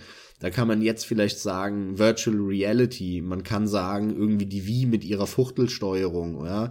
Ähm, man, man kann sagen, irgendwelche Shader-Effekte bei Grafiken, weil nur deswegen dann auch diese ganzen Horrorspiele so aufploppen konnte, wie, wie dieser Boom in den letzten äh, fünf, sechs Jahren war und so. Das sind alles sehr konkrete Sachen. Ähm, das sind ganz konkrete Sachen, wo du mit dem Finger drauf zeigen kannst und sagst, so, hier an der Stelle hat sich was geändert und dann hat es halt eine Verkettung von Ereignissen als Folge. Und gerade diese Metaebene mit einzubinden, ist wesentlich schwieriger und umso beeindruckender, dass das halt so ein, so ein Typ geschafft hat mit irgendeinem so Java-Spiel, als jetzt irgendwelche konkreten Innovationen wie, hey, hier ist jetzt die Virtual Reality Brille, äh, das ist viel konkreter. Deswegen stimme ich dir da nicht zu. Ja, okay, aber zum einen will ich gar nicht so sehr auf die Metaebene, also um da gleich wieder von wegzukommen. Und zum anderen, ich glaube, ich kann es relativ simpel runterbrechen. Du hast erstmal überhaupt eben gerade gesagt 15, 20 Jahre. Das ist ein Zeitraum, der schwirrt mir gar nicht im Kopf rum. Das ist mir sogar viel zu weit. Ja, red mal, wenn ich drüber nachdenke, vielleicht von den letzten 10 Jahren. Das langt mir schon dicke. Ja, da ist im Prinzip auch schon, um dich sogar noch mal zu bekräftigen, eigentlich genug passiert. Mir persönlich, von meinen Erfahrungen, die ich bisher als Gamer gemacht habe, ist es aber nicht genug, weil, wenn ich mir anschaue, was tatsächlich an innovativen Spielkonzepten rauskam, dann bin ich gelangweilt. Ich sag nicht, dass ich es besser könnte. Es geht ja nur darum, was, was wünsche ich mir und was für Anforderungen stelle ich irgendwie dann gerade in Bezug darauf, was können uns Indie-Spiele bringen, wo kann das vielleicht noch hingehen, dann will ich, dass da noch mehr kommt. Ich möchte einfach wieder viel mehr von Spielen überrascht werden. Und zwar nicht nur durch die klassischen Dinge, die ich gefühlt mein halbes Leben jetzt locker schon mitbekomme, wie Ja, klar. wow, wir haben mal wieder einen Story-Twist. Wow, hier ist der Lichteffekt. Oder wow, meine Spielfigur kann jetzt noch zusätzlich zum Springen bei der Landung auch noch sliden oder weiß der, weiß der Geier Ah, was für ein Scheiß. Das das ist alles klar. immer nur so ein Scheißdreck, der dazukommt. Und es ist nicht das, was ich will. Ich möchte wieder überrascht werden und was ich einfach sehe die letzten Jahre, das bleibt aus, es bleibt auf der Strecke. Es wird sich orientiert an dem gängigen und vor allem die Indie-Titel orientieren sich in Großteilen nur an dem Bestehenden. Und auf der einen Seite mag das durchaus nachvollziehbar und auch korrekt sein, auf der anderen Seite, Leute, geht es doch mal wenn es irgendwie machbar ist, geht es doch mal völlig neu an. Ich kann es mir nicht vorstellen, wie, wirklich nicht, aber ich wünsche es mir. Also ich äh, würde behaupten, das, was du ansprichst, hängt extrem stark mit dem technischen Fortschritt zusammen. Und du hattest halt nun mal von Ende der 80er Jahre bis äh, Anfang der 2000er einen unfassbar schnellen technischen Fortschritt. Also ich würde behaupten, dass all das, was du halt gesagt hast, dass diese fehlenden Innovationen darauf zurückzuführen sind, dass dieser extrem schnelle technische Fortschritt, den es eben von Ende der 80er Jahre bis Anfang der 2000er gegeben hatte, dass dieser fehlt. Und die Spiele, wie die sich entwickeln, hängen nun mal zwangsläufig auch damit zusammen, wie sich die Technik entwickelt. Du hattest in den 90er Jahren diesen riesen Sprung von, von 2D in die dritte Dimension am Anfang mit rumwabernden Sachen. Irgendwann lief das dann flüssig. Es gab so viele technische Sprünge in diesen 10, 15 Jahren, die seitdem komplett ausgeblieben sind. Vorher war es halt auch so, dass du dann irgendeinen MIDI-Sound hattest. Was war das für ein Riesensprung, als du nicht mehr MIDI-Sound hattest oder etwas Vergleichbares, sondern du plötzlich wirklich irgendwie eine, eine MP3-Qualität hattest und, und in Anführungszeichen echte Klänge und echte Sounds in einem Spiel. Das waren unfassbare technische Fortschritte, die eine extrem krasse Auswirkung auf die Spiele hatten. Seit Anfang oder Mitte der 2000er ist es aber alles auf einem Level, das so gut ist, dass du eigentlich die ganzen Entwicklungen, die zwar stattfinden, aber nicht merkst, weil das führt halt einfach nur dazu, dass die Textur halt noch eine bessere Auflösung hat und das Objekt noch mehr Polygone, aber das, du siehst es schon als rund. Also ist doch eigentlich scheißegal, ob da noch mehr oder ein paar weniger Polygone sind, es ist eh für dich rund. Und all solche Sachen, ja, die fehlen, diese großen technischen Innovationen, und das ist eigentlich eine sehr schöne Überleitung, wo man sagen kann, jetzt sind wir in der Phase, wo Virtual Reality gerade kommen könnte, und das wäre seit 10, 15 Jahren das erste Mal wieder eine technische Revolution, wo wirklich mal was passiert, aus technischer Sicht, was dann eben auch wieder eine sehr krasse Auswirkung auf die Software und auf die Spiele hat. Allem voran stagnieren wir an genau den Punkten, die du genannt hast. Da findet nichts mehr statt an Entwicklung oder an Fortschritten, außer in der reinen Technik, die sich äh, visuell ausdrückt. Mehr passiert streng genommen nicht. Die Spielkonzepte sind entwickelt seit etlichen Jahren und das war's im Kern. Deswegen finde ich auch Philosophien, die Nintendo vertritt, nach wie vor sehr geil, rein von der Idee her. Ne? Wenn du so Miyamoto hörst mit Aussagen wie, wir müssen halt an anderen Stellen ansetzen als nur bei der Technik oder so. Das ist geil. Wenn ich mir aber angucke, was die bringen, dann gehe ich genauso, weil, sorry, aber da kommt auch nicht viel mehr. Aber die Idee eigentlich ist genau die richtige, nur da müsste mehr kommen. Gleichzeitig, um an deinen Virtual Reality nochmal anzuknüpfen, das stimmt. Genau da sind wir bei einer neuen Technik, die jetzt eigentlich reif ist. Und ich sehe aktuell das Ganze sehr misstrauisch aus dem einfachen Grund, weil ich schlicht die Befürchtung habe, dass diese Technik erstmal untergeht in diesem ganzen Gebilde, was wir nämlich aufgebaut haben aktuell. Also lass es mich noch mal irgendwie anders ausdrücken. Wir haben halt eben die Spiele, wie sie sind, und ich glaube, genau diese Konzepte werden jetzt verfrachtet einfach nur in Virtual Reality. Sprich, wir haben die mehr oder weniger selben Spiele, die einfach nur von der Rundumsicht profitieren oder dem besseren Mittendrin-Erlebnis. aber nicht, dass die Spiele wirklich angepasst sind an die Möglichkeiten, die uns diese VR-Technologie bieten könnte. Ja, Gut, aber genau. das ist, aber das ist dem geschuldet, dass es halt am Anfang auch ist. Also einmal sagt jeder, der das nutzt im Moment, jeder, der das testet, jeder, der sich einen Überblick verschafft, dass diese klassischen Spiele gerade nicht funktionieren auf dem Gerät. Und zweitens ist es halt aber logisch, dass man natürlich erstmal hingeht und sagt, okay, wir haben das, wir kopieren das jetzt für diese neue Technik und im Schritt weiter dann das angepasst wird und verändert wird. Und hier haben wir aber die große Chance, dass natürlich ein EA hingeht und sagt, ja, hier Battlefront, unser Battlefield mit Star Wars Skins, ähm, dafür machen wir jetzt so ein DLC, damit testen wir mal ein bisschen, können auch noch Knete verdienen, aber eigentlich ist es so Larifari-Shooter, wo du dich ein bisschen umgucken kannst, ja. Aber die Indie Entwickler, die Indie-Spiele, die können für die Virtual Reality so Hammer Sachen entwickeln und da bin ich sehr gespannt, was wir in den nächsten eins, zwei, vielleicht drei Jahren sehen werden, was da von den Indie-Studios kommt, weil die haben nämlich nicht diese Begrenzung, ähm, dieses Fixierte auf, auf diese großen Serien, die noch weiter gepusht werden müssen und sowas. Da bin ich sehr gespannt. Ja, da baue ich auch total drauf.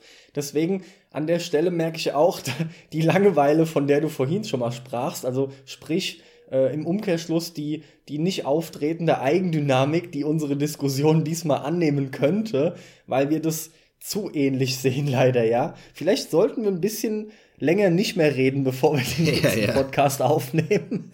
Aber warum sollten wir es auch nicht gleich sehen? Also, genau dieses Potenzial ist nun mal vorhanden, ja. Dass da einfach eben die Indie-Entwickler enorme Möglichkeiten sehen, um, um vorhandenes Potenzial zu nutzen. Und, und darauf baue ich auch total. Und ich kann es kaum erwarten. Natürlich, da du ein Mittendrin-Erlebnis hast, sind Spiele wie Horrortitel, zum Beispiel allem voran, ja, Klar. die sind total dafür geeignet. Da, genau. brauchen wir, da brauchen wir gar nicht drüber reden. Das ist allein, allein, wie krass die so oft gehassten Jumpscares dadurch werden, ja. ja? Und mit gehasst meine ich jetzt sowohl von den Leuten, die immer wieder drauf reinfallen, und ich behaupte, das ist die Mehrheit, weil Jumpscares funktionieren halt nun mal gut, weil sie plötzlich sind visuell, als auch äh, generell audiovisuell sind die sehr plötzlich, ja. Die funktionieren bei vielen Leuten, bei mir auch immer wieder. In Filmen bin ich deren aber mittlerweile total überdrüssig. In Spielen Gerade wenn ich mir VR vorstelle, ich kam noch nicht in den Genuss, es zu testen, ich komme es aber bald beim Dom womöglich, ja, dann muss ich halt wirklich sagen, da wird so ein, so ein Billig-Jumpscare, wird so massiv aufgewertet, keine Frage, und es wird auch sitzen. Aber abseits davon ist noch so viel vorhanden, was ich einfach dann zeigen muss. Und man, da müssen die Indie-Entwickler einfach was bringen und zwar revolutionäre Konzepte und da, da muss ein Umdenken stattfinden. Aber die kommen, die kommen. Äh, du siehst ja, das hat ja aber noch nicht mal was mit der Brille in erster Linie zu tun, behaupte ich. Hätten die das auch schon vorher bringen können? Ich behaupte, es gibt zum einen die Konzepte, die noch nicht entdeckt sind, die man ummünzen kann auf eine Brille, und aber gleichzeitig auch die Konzepte, die nur für eine VR-Brille geeignet sind. Ja, sicherlich, ohne Frage, natürlich. Aber dass es immer irgendwas Neues gibt, ist klar. Und ich freue mich immer über mehr Innovation, aber das ist halt einfach auch sau schwer. Und äh, ja, wie es bei allen Produkten so ist, das meiste ist halt nur mal Schrott, was man so bekommt. Deswegen finde ich das gar nicht so relevant. Das finde ich sehr normal eigentlich. Ich finde es gerade was Virtual Reality angeht, vor allem super interessant, dass du ja jetzt schon siehst, also dass die Indie-Entwickler da sehr viel für machen, ist klar. Aber diese ganze Virtual Reality Geschichte hat ja schon enorme Auswirkungen auf große Produktionen. Wie geil ist es denn, dass Resident Evil anscheinend wieder zurückfindet zu einem wirklichen Horrorspiel und weg von dieser Shooter-Linie ist? Warum ist es passiert? Weil Virtual Reality plötzlich da ist. Das heißt, das ist doch eine super positive Entwicklung und wirklich auch eine, eine, eine auf der einen Seite Weiterentwicklung, auf der anderen Seite halt ein Stück weit natürlich auch Rückbesinnung, kann man dem vorwerfen, von äh, Resident Evil und was Capcom mit dieser Serie macht. Warte mal, warte mal, lass mich mal unterbrechen. Ähm, du, du behauptest, dass Resident Evil 7 hm, zumindest in großen Teilen so wird, wie es nun mal wird, weil Virtual Reality da ist. Die hätten Resident Evil 7 niemals gemacht, wenn es nicht PlayStation VR geben würde.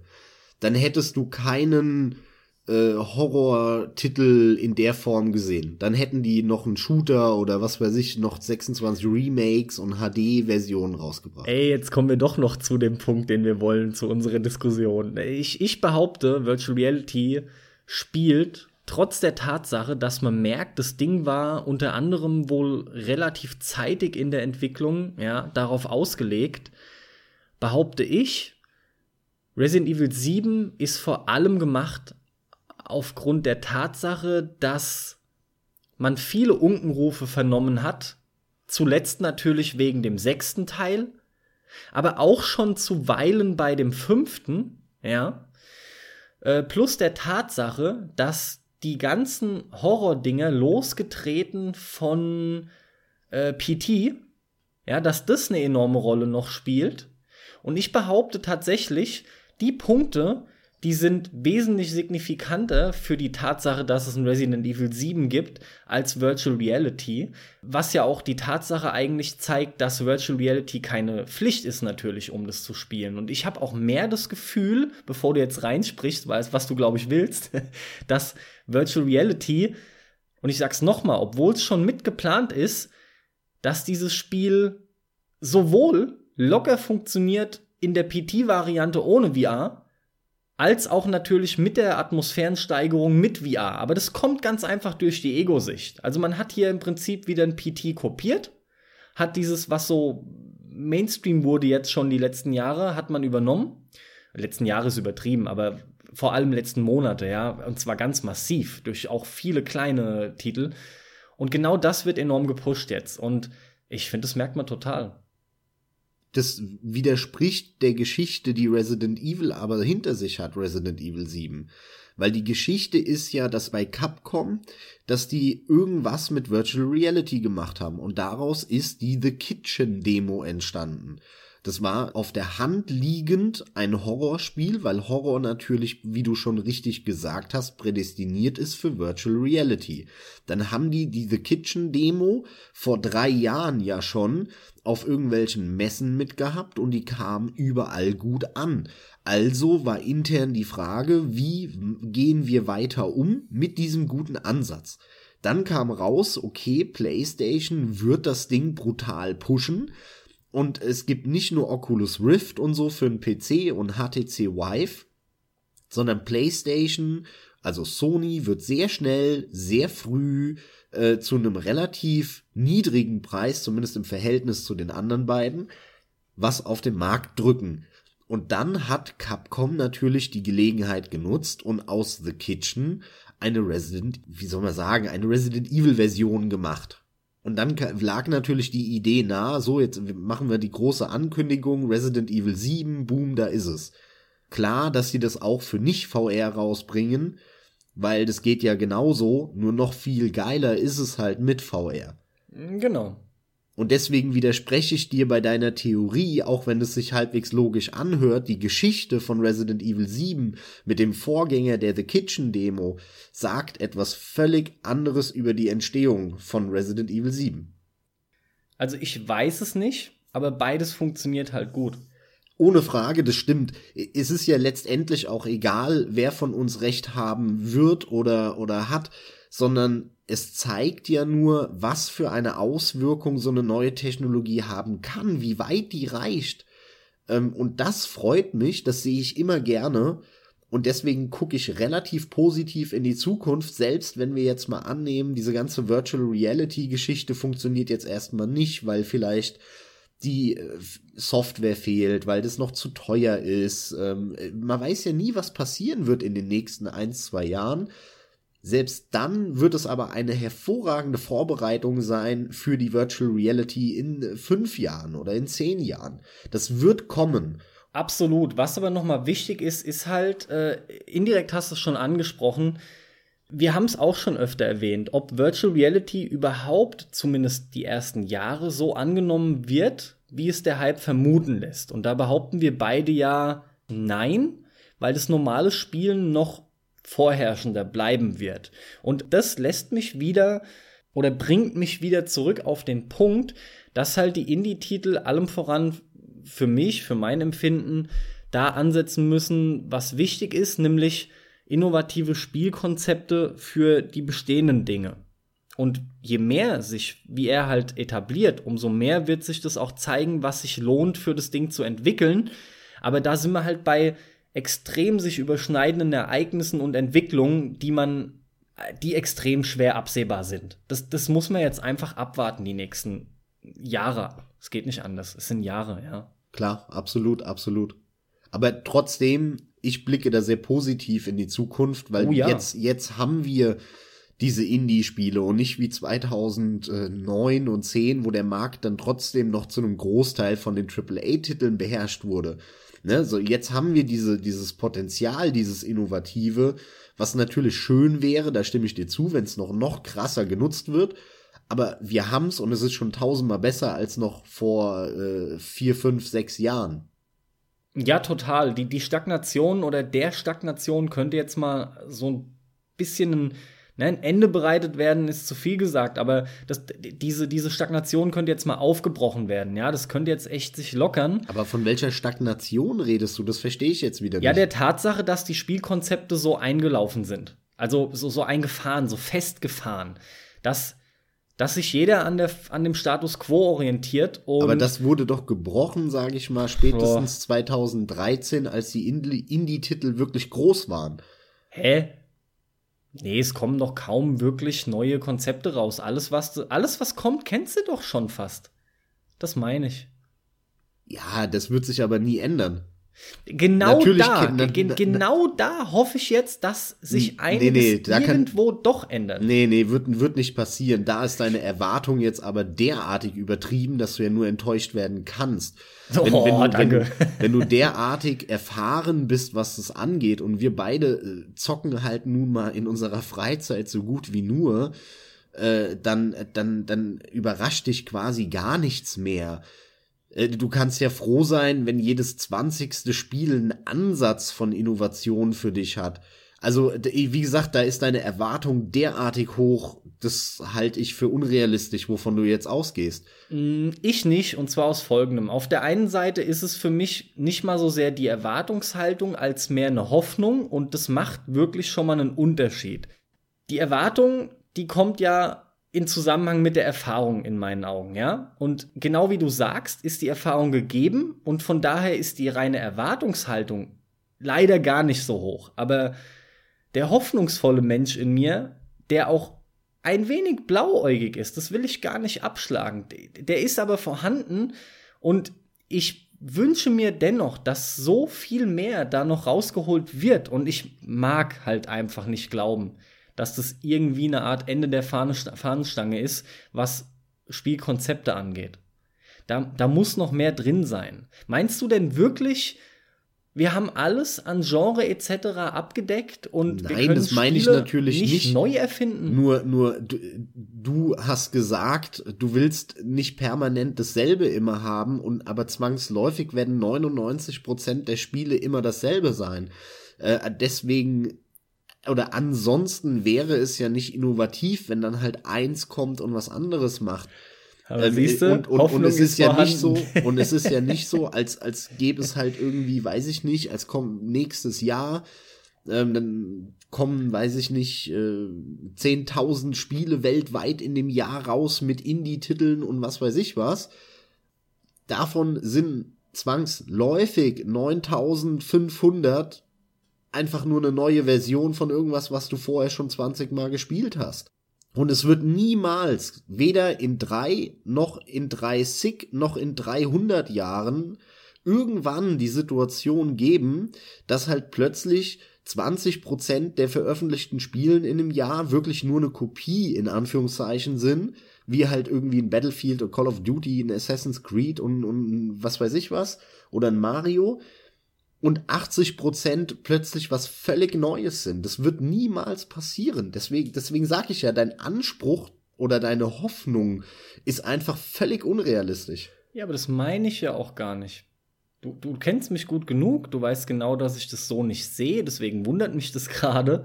Also, mein Anspruch ist ja, das, was du sagst, dass es einfach, selbst wenn es nur dieses eine Prozent wäre, aber dass es irgendwo genau das gibt, was mir dann auch wieder einfach mal ein anderes Erlebnis beschert. Und vor allem ist es nicht ausgeschlossen, dass dieses eine Prozent, also gehen wir mal einfach von aus, ist, mir ist nur wichtig, es ist ein kleiner Satz, ja, ein kleiner Prozentsatz. Da kommt vielleicht sogar nur ein Titel raus. Der ist aber plötzlich so revolutionär, dass sich genau daran dann einige wieder orientieren und es langt mir schon, wenn wir dadurch meinetwegen ein neues Genre bekommen. Als also, Idee. Ja, gut, das passiert ja andauernd, aber ja. Andauernd? Nein, genau Klar. darauf warte ich ja. Das ist in den letzten sechs Jahren ungefähr, ich sag mal, wahrscheinlich, wenn man sich kurz Gedanken macht, zehnmal passiert. Ach, das sind alles Genre-Mischmaschs. Und immer von neuen, also von, von neuen Indie-Titeln angestoßen. Wie gesagt, wir ja, haben eben schon über Minecraft geredet. Ist genau das. Das ist genau das. Dann kamen Roguelikes und so, die groß waren. Da gab es ein einziges Spiel irgendwann mal vor 30, 25 Jahren. Und dass da aber ein richtiges Genre draus wird, das ist jetzt erst entstanden vor, vor vier Jahren oder fünf Jahren. Also deswegen stimme ich dir da nicht zu. Und, und, der, und da sind wir halt wieder bei dem Punkt, wenn, wenn du den Anspruch hast, dass jedes Jahr 30 neue Genre entstehen, dann, das wird nie in Erfüllung gehen. Es wird vielleicht im Jahr eins entstehen, maximal, wenn überhaupt. Und das haben wir aber in den letzten Jahren gehabt durch die Indie-Welle. Also das sehe ich von meinem Empfinden her anders. Du hast jetzt auch nicht so viel genannt. Also ich bleib bei dir, was das Minecraft angeht, aber Roguelike ist genau das. Roguelike die, die, die Roguelikes Genre definierend ist es mittlerweile, ja, weil viel davon gekommen ist, ja. sogar ohne Ende, du wirst damit erschlagen. Aber was da spielerisch dahinter steckt, ist ausgelutscht bis zum geht nicht mehr.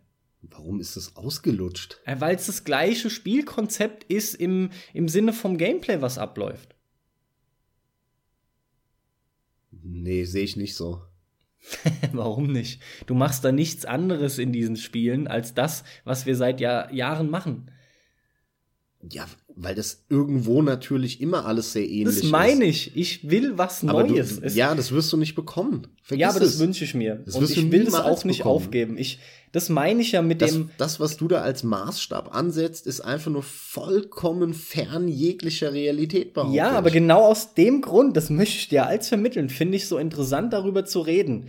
Auf der einen Seite weiß der Realist in mir, es bleibt halt so man möchte schon fast so elitär sagen, hey, das Leben ist bekannt, so läuft's halt ab, also gerade das Gamerleben und fertig. Gleichzeitig denke ich mir aber, nein, sei doch nicht so, ist doch Quatsch, es kann immer wieder neue Sachen geben. Du hast es schon oft genug erlebt bei dir. Und und auch hier möchte ich es einfach gibt doch neue Sachen. Ich verstehe dich nicht, sorry. Signifikantere neue Sachen als keine Ahnung, ich weiß nicht, ich möchte fast böse sagen, ich hüpfe jetzt nicht mehr Durchgang C, sondern Durchgang F und jetzt hüpfe ich nicht auf X, sondern auf A. Das ist alles so ein, so ein Mist. Also es langt, mir langt es nicht. Weißt du wirklich nicht, was ich meine? Ich denke, wir sind uns eigentlich einig, dass wir leider keine neuen Spiele zu erwarten haben, wenn es darum geht, wie sich Spiele tatsächlich in, ihren, in ihrem Kern-Gameplay irgendwo spielen, sondern mehr darin, dass sie sich verändern in der, in der Wahrnehmung und, und, und in dem, wie sie sich anfühlen. Allem voran durch das von uns jetzt mehrfach zum Schluss genannte Virtual Reality. Das ändert das Gefühl quasi. Aber das Gameplay bleibt sehr ähnlich. Bis gleich, ja. Nee, da stimme ich dir nicht zu. Warum gab es auf dem Super Nintendo so scheiß viele Jump'n'Runs? Warum war das die Jump'n'Run-Ära? Weil das eine 2D-Konsole war und weil du ein Pad hattest mit einem Steuerkreuz. Warum gibt es denn so viele Third-Person-Spiele irgendwo auf, auf der PlayStation 2 oder 3? Ganz einfach, weil die Konsole 3D konnte und einen Stick hatte als Steuerungselement. Das ist eine hardwareabhängige Sache. Und Virtual Reality ist halt, da, da, da, da wird es sowas nicht geben, sondern da werden völlig andere Genre erfolgreich drauf sein und damit halt auch andere Spiele. Und es werden auch neue Genre entstehen, die werden sich natürlich, natürlich macht, macht es kein Fingerschnipsen, die ganze Erde ist verschwunden und plötzlich ist eine völlig neue da. Das sind immer kleinere oder größere Schritte von schon bestehenden Dingen, das hast du immer. Deswegen sage ich doch, irgendein Spiel, genauso wie ein Film, genauso wie ein Buch, in dem du nichts hast, was es jemals vorher gegeben hat, dann hast du ein leeres Buch, ein leeres Spiel oder einen leeren Film. Das geht gar nicht. Weil allein in dem Moment, wo du ja schon eine Geschichte von Menschen erzählst, hast du ja was, was es schon gibt, weil du kennst ja jeden Tag siehst du Menschen um dich rum. Ne, deswegen ist dein Anspruch da einfach völlig unrealistisch, behaupte ich. Aber die, ne, diese neue Technologie, wie halt jetzt am aktuellen Beispiel Virtual Reality, wird genau dazu führen. Und zwar viel mehr noch als zu einer PlayStation 3 Zeit, weil wir mittlerweile diesen Indie-Boom haben oder es ist ja kein Boom mehr, es ist gesetzt so, ne, die gehören halt dazu jetzt. Und die werden auch viele interessante Konzepte für Virtual Reality bringen. Und äh, davon bin ich felsenfest überzeugt und gleichzeitig, das wollte ich ja mit dem Resident Evil 7 Beispiel sagen, merkst du, was das schon für einen Einfluss auf wirklich große Publisher hat, die eigentlich nur AAA-Titel machen. Selbst da verändert sich was. Das sind natürlich noch die steifesten, ohne Frage. Aber selbst da wird unter Umständen eine Wiederbelebung einer fast schon tot geglaubten Serie vielleicht zum Virtual Reality Boom führen mit Resident Evil 7. Könnte sein. Mal abwarten. Und dann hast du aber on top dazu halt noch super viele neue Ideen von, von Indie-Leuten, die total abstrakten Kram damit machen und dich auf Drogentrips des Grauens schicken und so. Ähm, also, wie gesagt, ich kann dir da einfach nicht ganz zustimmen. Also erstmal finde ich, davon hat man viel von dem von dir genannten auch schon vorher erlebt und es ist, wie ich gesagt habe, nur die Wahrnehmung durch die Tatsache, dass man eine größere Immersion hat durch die VR-Brille. Aber Max, ohne jetzt noch mal weiter drauf eingehen zu wollen, weil wir drehen uns hier im Kreis, wir sind gar nicht so weit auseinander mit den Meinungen, was das angeht. Wir haben ähnliche Erwartungen an die Brille. Das haben wir auch schon mehrfach diskutiert. Und mit den Spielen, die da kommen, beziehungsweise eventuell auch an die Genre, die dann noch kommen mögen. Wir haben aber unterschiedliche Hoffnungshaltungen. Erwartungshaltungen nicht unbedingt. Ich mache da einen Unterschied, aber mit den Hoffnungen durchaus. Ja, ja. Es gibt keine Hoffnung bei mir. Ich bin Realist. Siehst du? Das ist der Unterschied zwischen uns. genau. Und schon ist es unterschiedlich. Aber das heißt ja nicht, dass ich nicht leider auch befürchte, dass es so bleibt, wie du es, wie du es halt nun mal schwarz malst, weil. Aber ich male ja, es nicht schwarz. Ich finde es super. Was, also es wird sich verändern. Ja, ich weiß nur nicht, ob es mich zu überraschen vermag. Ja, das ist so der Punkt bei mir. Musst du Aber abwarten. wenn das musst du dann entscheiden, wenn es soweit ist. Du weißt ja jetzt noch nicht, was dann kommt. Das stimmt, genau, natürlich. Deswegen ist es auch so interessant. Aber wenn, dann behaupte ich, sind es auch hier die titelgebenden oder Podcast-titelgebenden Indie-Entwickler, die äh, Absolut, vermutlich ja. die geilen Erfahrungen bringen werden, ja, womit wir echt wieder genau bei dem Punkt sind, weil was ich mehrfach gesagt habe, dass die gleichen Spielkonzepte quasi einfach nur übertragen werden auf Virtual Reality, das münzt sich einfach mal böse auf die AAA-Entwickler um, was ich finde halt naheliegend ist. Und die Indie-Entwickler werden damit, denke ich, genau das Gegenteil immer wieder beweisen. Da eröffnet sich in meinen Augen halt ganz logischerweise komplett neue Möglichkeiten, ja, für die Indie-Entwickler. Also kann man abschließend sagen, wir sind einfach froh, dass es Indie-Spiele gibt. Gott sei Dank gibt's die. Wir haben davon profitiert. Die halten uns so ein bisschen am Leben. Trotzdem spielen wir hier und da zwar mal gern einen AAA-Titel. Ich werde mir dieses Jahr ja wahrscheinlich auch den COD irgendwann mal holen oder nächstes Jahr. So nach, nach fünf Jahren COD-frei habe ich einfach mal Bock da wieder drauf. Aber wir lieben die Dinger. Es ist aus unserer Sicht die Rettung. Und wir hoffen, dass die noch mehr an Bedeutung gewinnen, noch inno innovativer werden und dieses oldschoolige Festhalten an irgendwelchen Retro-Konzepten opfern für noch mehr Innovation. Ich glaube, so das kann man es gut zusammenfassen. Das ist wichtig. Was, was ja. auch hundertprozentig unser gemeinsamer Konsens ist. Eben drum, weil das finde ich enorm wichtig, dass sich dieses Versteifen auf dieses, wir wollen gerade als Indie-Entwickler den Leuten gefallen, die so diesen Retro-Charme mögen. Das muss in meinen Augen überhaupt nicht sein. Ich glaube, das ist gar nicht nötig. Man kann auch einfach neue Dinge bringen und genau denselben Leuten immer noch gefallen oder sogar genau diese Leute wieder neu überraschen und mit an Bord holen, ja? Oder immer noch im Boot lassen, wie auch immer. Und ich habe gelernt, zumindest hoffst du das. das haben wir ja auch versucht, ausgiebig zu klären, ja. Auf jeden Fall, lass dir gesagt sein, wir sind da mehr einer Meinung, als du denkst. Ähm, ich, ich bin mir an der Stelle nicht sicher, wie klar dir das wurde. Ich weiß auf jeden Fall ziemlich genau, was du meinst.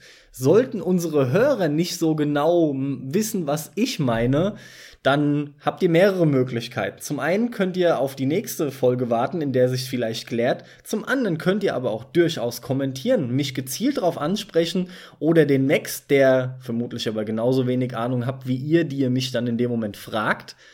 Gleichzeitig macht es aber auch Sinn, dass ihr uns einfach unterstützt, damit wir vielleicht noch mal eine neue Folge machen, vielleicht über Virtual Reality gezielt, wenn sich das Ganze mehr setzt und irgendwie rauskristallisiert, was es alles Gutes und Negatives mit sich bringt. An der Stelle ganz einfach äh, vielen Dank fürs Zuhören Unterstützt uns, liked uns, macht aktiv mit bei der Community, diskutiert mit uns. Mittlerweile häufen sich auch die Kommentare, was ich echt cool finde, macht auch sehr viel Spaß soweit. Ich wünsche mir dennoch noch viel mehr irgendwie regsame Diskussionen, die einfach extrem viel Spaß machen und vor allem viel Input liefern. Ja, an der Stelle wie üblich, Leute. Ich wünsche euch echt weiterhin viel Spaß mit dem, mit was ihr, ihr Spaß habt, was ihr zocken wollt. Wir hören uns. Bis zum nächsten Mal. Ich bin raus. Von mir gibt's nochmal an der Stelle ein ganz besonderes Lob an Stefan, der auf Facebook krass aktiv ist. Echt danke, Stefan, für deinen Support. Und dann bleibt mir auch nicht mehr zu sagen als Yippie Schweinebacke.